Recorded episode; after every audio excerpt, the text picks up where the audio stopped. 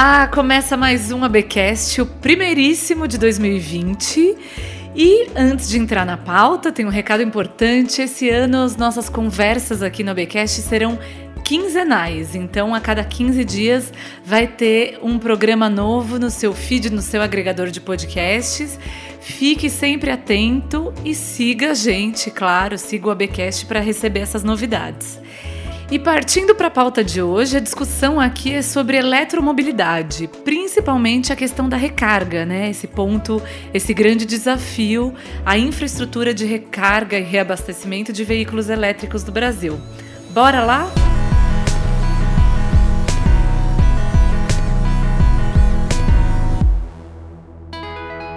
Hoje o nosso convidado é o Ricardo Nakamura. Ele é gerente de desenvolvimento de negócios da divisão de e-mobility da Siemens. Ricardo, bem-vindo. Obrigada por aceitar o convite para estar tá aqui. Obrigado, Giovana. Bom dia a todos.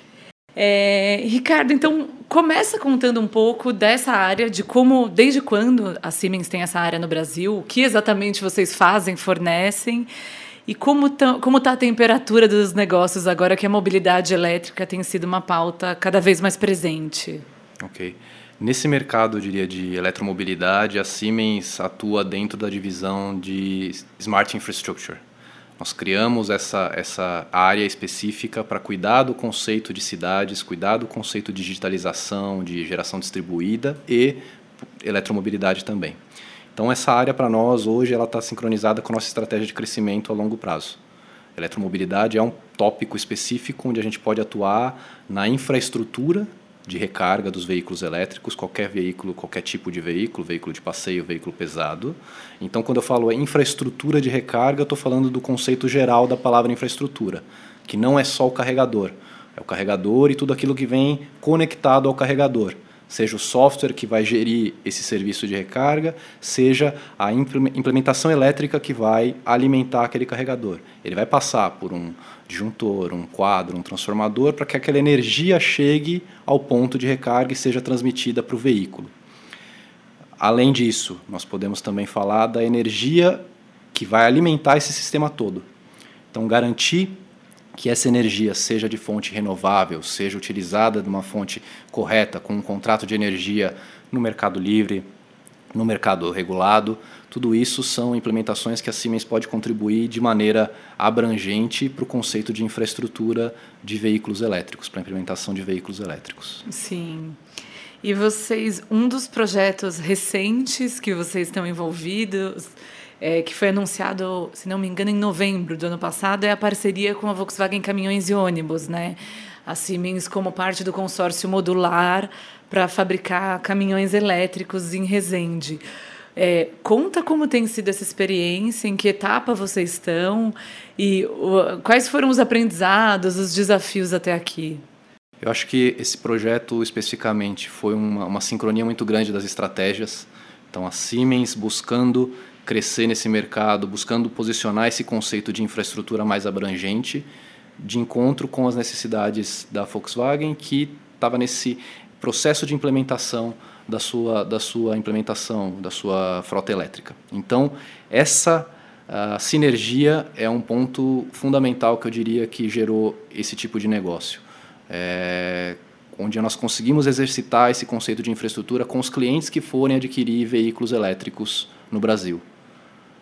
Então, essa, essa parceria vai proporcionar um modelo de negócios abrangente onde exatamente esse desenho de, de carregador, mais implementação elétrica, mais energia, mais de onde vem essa energia, mais que tipo de contrato que essa energia é regida, tudo isso vai ser possível de ser implementado com esse conceito de parceria.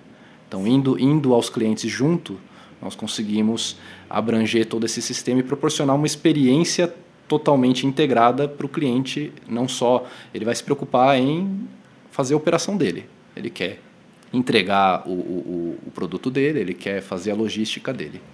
E vocês já têm clientes nessa área? Já, vocês já desenvolveram clientes? Nós estamos trabalhando em conjunto com alguns clientes, sim. Então, tem, tem clientes que uh, uh, estamos estudando a infraestrutura necessária para a implementação.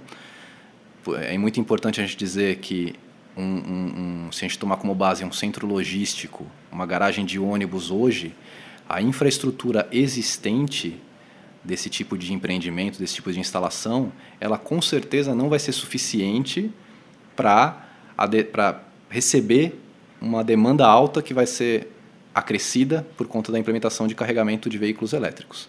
Então, todo essa, esse estudo da infraestrutura é exatamente o ponto onde a gente está hoje, estudando os clientes, estudando a infraestrutura necessária para instalar o serviço de carregamento elétrico, a operação de carregamento elétrico e quanto isso vai agregar de serviços e produtos na solução completa veículo mais infraestrutura. Sim. Isso é, é, até um dos mitos que envolvem a eletrificação, né? Essa questão de que é, imagino você estava falando da infraestrutura do local de recarga, de um uso muito intenso, se a gente pensa numa aplicação de logística, né? num, num centro logístico para caminhões, alguma coisa assim. Mas existe sempre essa discussão de que o Brasil não gera energia o suficiente para carros elétricos. Se a gente começar a usar, a gente vai ter assim um, um blackout é, como a Siemens tem avalia isso? Eu diria que a, a, expansão da geração ela já tem um cronograma específico e ela já contempla uma implementação a longo prazo desse tipo de operação. Também é, uma, é, um, é um tópico que o, os órgãos reguladores eles olham sempre. Então nós temos planos de crescimento de geração, eles são revisados constantemente. Eu não vejo isso atrapalhando o crescimento. Eu vejo que isso está sincronizado com o crescimento. Dependendo da curva de crescimento que for adotada, a geração vai se adequar. A gente ainda tem um potencial gigantesco de implementação de fontes renováveis que, nós, que não predominam na nossa matriz ainda. Então, nós temos geração hidrelétrica que predomina, porém, nós temos fontes solares, fotovoltaicas e a fonte eólica que estão despontando e estão crescendo cada vez mais. E ainda tem um potencial gigantesco de crescer e de alimentar de energia esse mercado que possa vir a, a demandar esse tipo de, de implementação. Sim. E a infraestrutura de, de recarga, Ricardo, é sempre apontada como um dos obstáculos ao desenvolvimento de um, de um uso de carros elétricos, né? É, quão custosa é essa infraestrutura? O que, que você pode falar de, de o que, que a gente precisa, quão difícil é de fato desenvolver isso no, no Brasil? É, eu acho que o segredo está exatamente voltando ao ponto do conceito completo. Quando você olha o conceito e o custo total de uma operação dessa. Hoje, se você falar em, em custo de implementação, CAPEX, custo de implementação inicial, lógico, é, um, é, é uma implementação que custa relativamente caro. Porém, quando você olha do ponto de vista do custo total, de, do ciclo de vida dessa operação, passa a, valer, a fazer sentido, em muitos casos, por conta da, da melhoria do custo de, de combustível, porque a energia elétrica tende a ser mais barata que o combustível, passa a, a fazer, valer a pena do ponto de vista de manutenção, porque veículos elétricos e, e, esses elementos de infraestrutura de recarga de veículos elétricos exigem menos manutenção. Então, quando você fala do custo total de operação, começa a fazer sentido, em determinados casos, olhar para isso. Então, essa, essa questão de é, a infraestrutura é o, é o, o bloqueio que a gente, que, como você citou, eu diria que quando a gente olha de maneira abrangente, a gente pode enxergar um meio de quebrar esse bloqueio através do custo total de operação. Sim. E pensando em cenários, você conseguiria dizer um pouco de como vocês acreditam que essa infraestrutura, infraestrutura vai se desenvolver no Brasil? Eu pergunto porque a gente vê, quando a gente olha para a Europa, a gente tem muito intensamente a necessidade de, de ter uma infraestrutura de recarga na rua, porque as pessoas, a maioria dos prédios não tem garagem. E aqui no Brasil a realidade é diferente. Então, você entende que vai começar de repente na, no privado ou vai ser primeiro em vias públicas?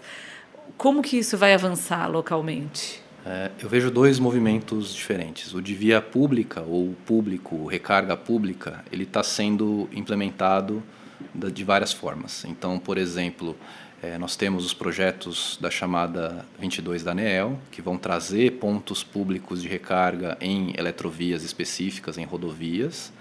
Você tem iniciativas próprias de varejistas, de lojas que estão implementando pontos de recarga nos seus estacionamentos para proporcionar isso para os clientes e talvez atrair um público de clientes que vai demandar esse tipo de serviço, ainda como um benefício, vamos dizer assim, de imagem e de atrair realmente esse público. Não que isso ele está cobrando por essa energia ainda, não, não a, a, energia não está sendo cobrada ainda nesses casos. E você tem o ponto privado, aquele que vai ser implementado na casa do cliente, ou no prédio do cliente, no, no prédio do, ou na garagem do condomínio. Aí são pontos específicos onde a própria adoção do veículo, quem vai comprar um veículo elétrico, vai estar atrelado a um ponto de recarga do fabricante ou de um parceiro do fabricante de veículo, e ele vai instalar na sua garagem, no seu prédio, etc.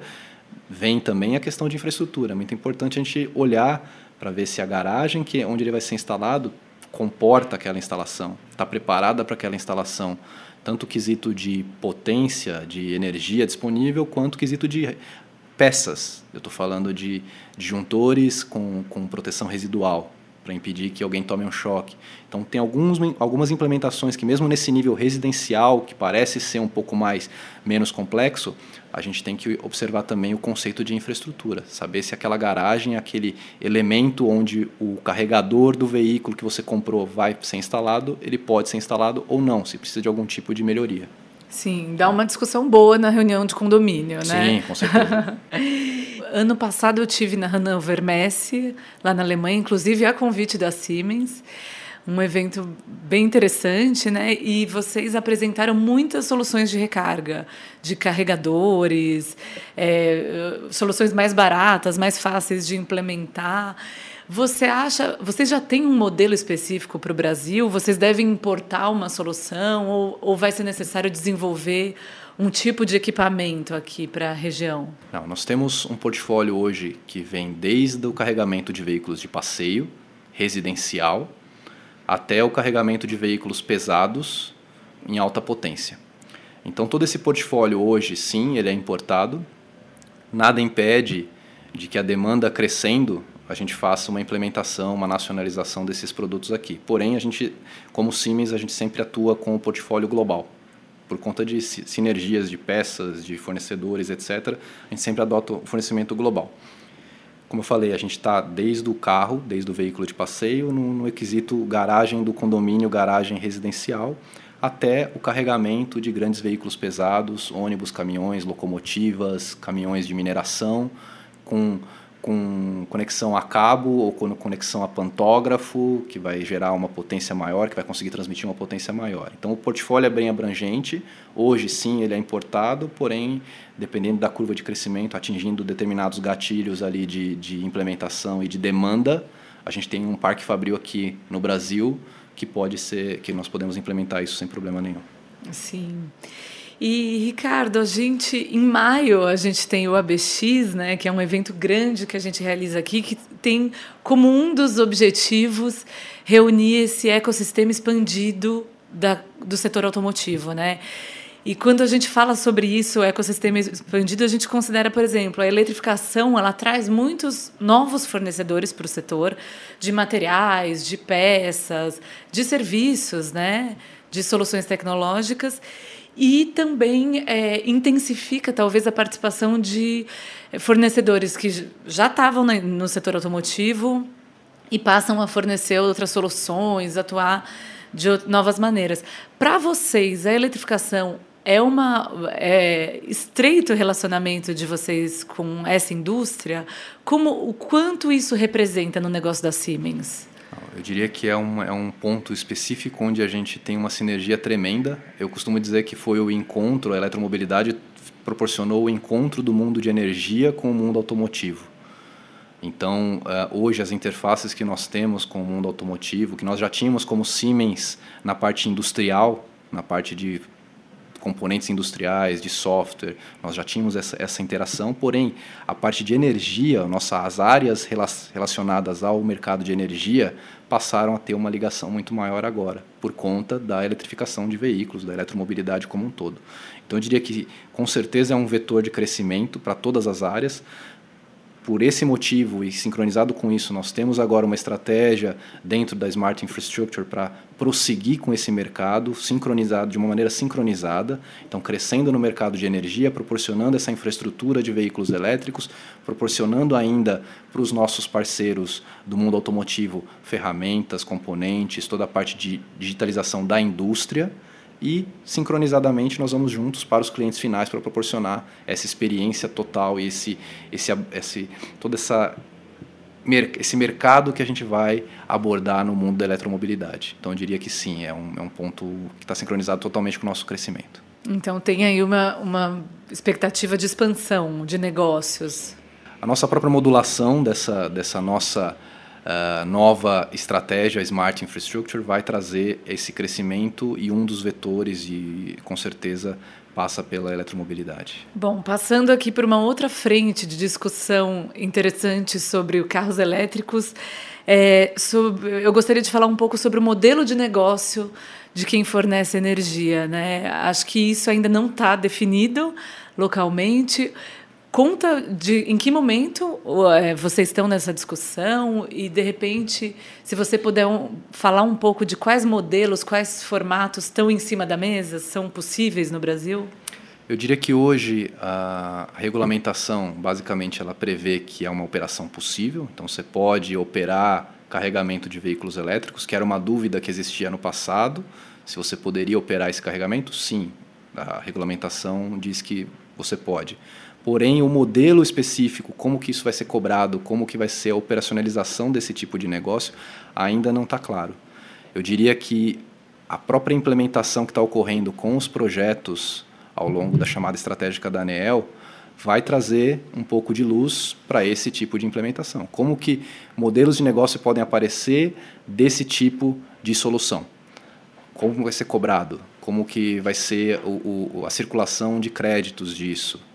Se isso vai ser público, se isso vai ser privado, se isso vai ser numa modalidade que você vai cobrar por serviço, você vai cobrar por hora, você vai cobrar por quilowatt-hora, são coisas que ainda não estão claras e eu acho que a própria implementação vai dizer isso no futuro. Eu, nós, nós estamos participando e estamos bem confiantes com, com relação a que é, essas implementações recentes e que vão ocorrer ao longo da chamada estratégica vão trazer esses modelos de negócio à tona. O que, que é viável?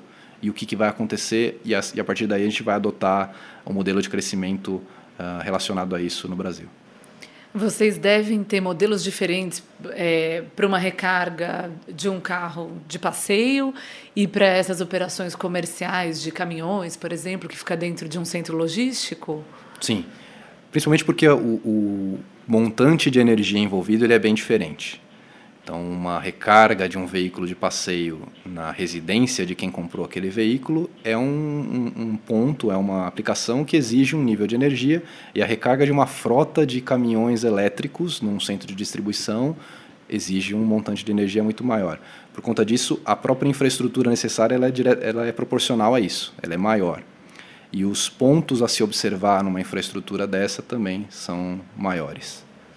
Eu tenho a impressão, isso é só assim uma, uma opinião mesmo, é, da mesma forma que hoje, quando a gente, a gente se habituou a usar Uber e quando a gente pega um táxi tem que pagar antes de descer, te dá uma quebra na experiência, né? Você fala, poxa, é, você sente que isso pode acontecer também com a experiência de recarga e de uso de carros elétricos, porque Hoje, um carro é, a combustão, você tem que parar no posto de gasolina, tem sempre essa preocupação. Você acha que vai ser mais fluida a experiência com carros elétricos? Eu vejo que a implementação que está ocorrendo e, o, e tudo o que está sendo feito agora é exatamente para que isso não seja um problema.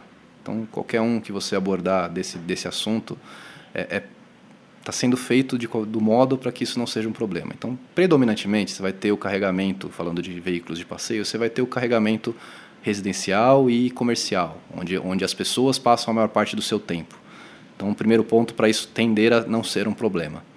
As eletrovias em rodovias, em pontos públicos, também vão ser pontos de apoio para que isso não ocorra. Então, eu diria que isso não é uma preocupação, ou não deveria ser uma preocupação, porque o mercado vai se adequar a isso. O mercado vai enxergar isso como uma oportunidade para proporcionar isso para os usuários de veículos elétricos. assim como nós todos estamos observando como oportunidade.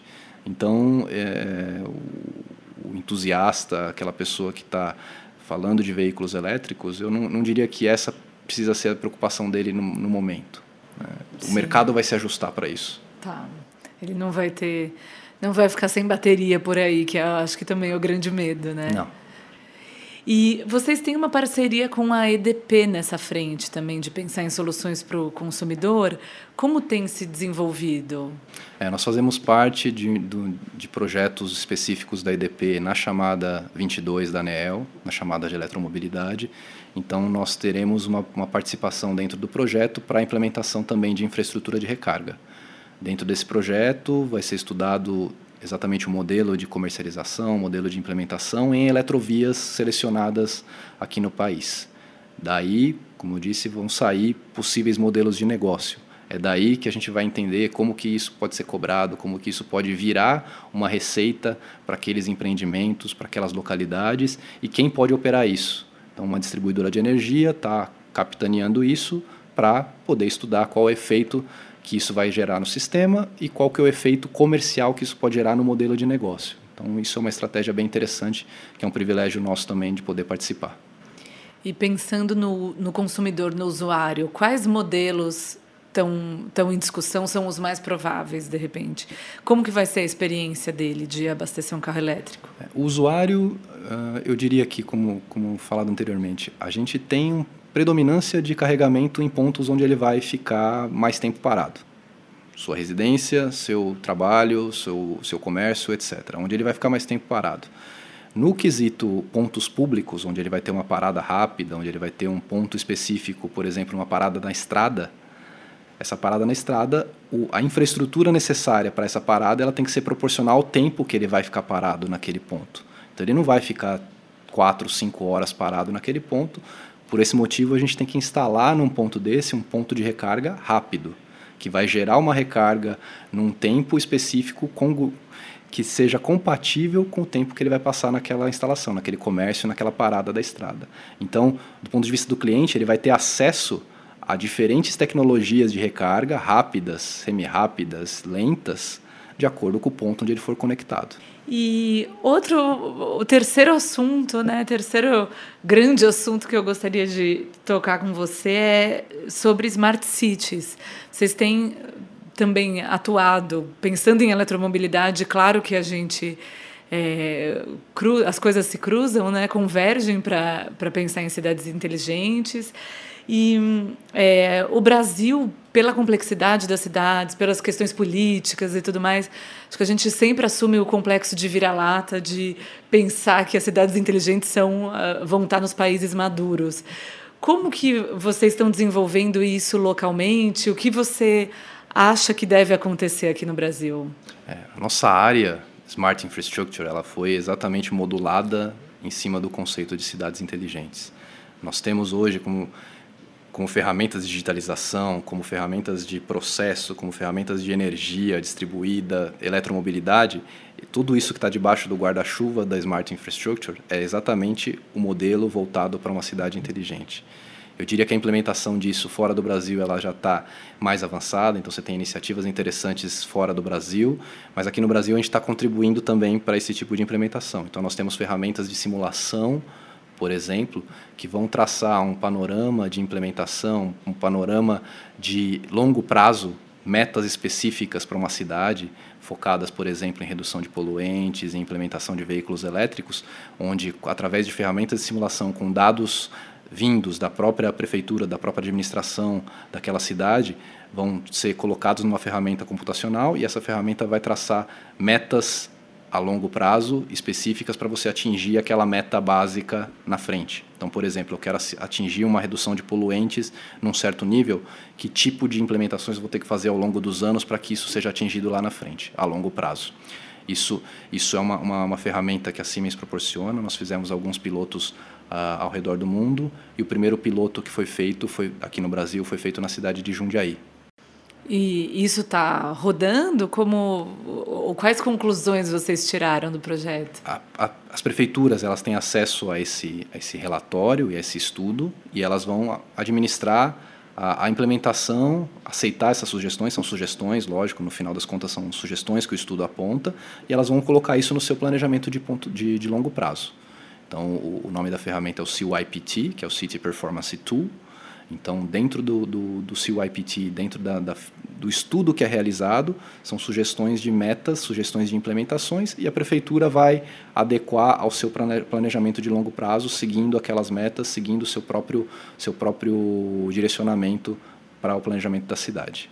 Sim, já é uma informação de grande valor para conseguir construir soluções mais precisas, né? Então, a nossa conversa chegou ao final. Ricardo, muito obrigada pela presença e deixa os seus contatos, eventualmente, onde as pessoas te acham, se elas quiserem aprofundar um pouco essa discussão.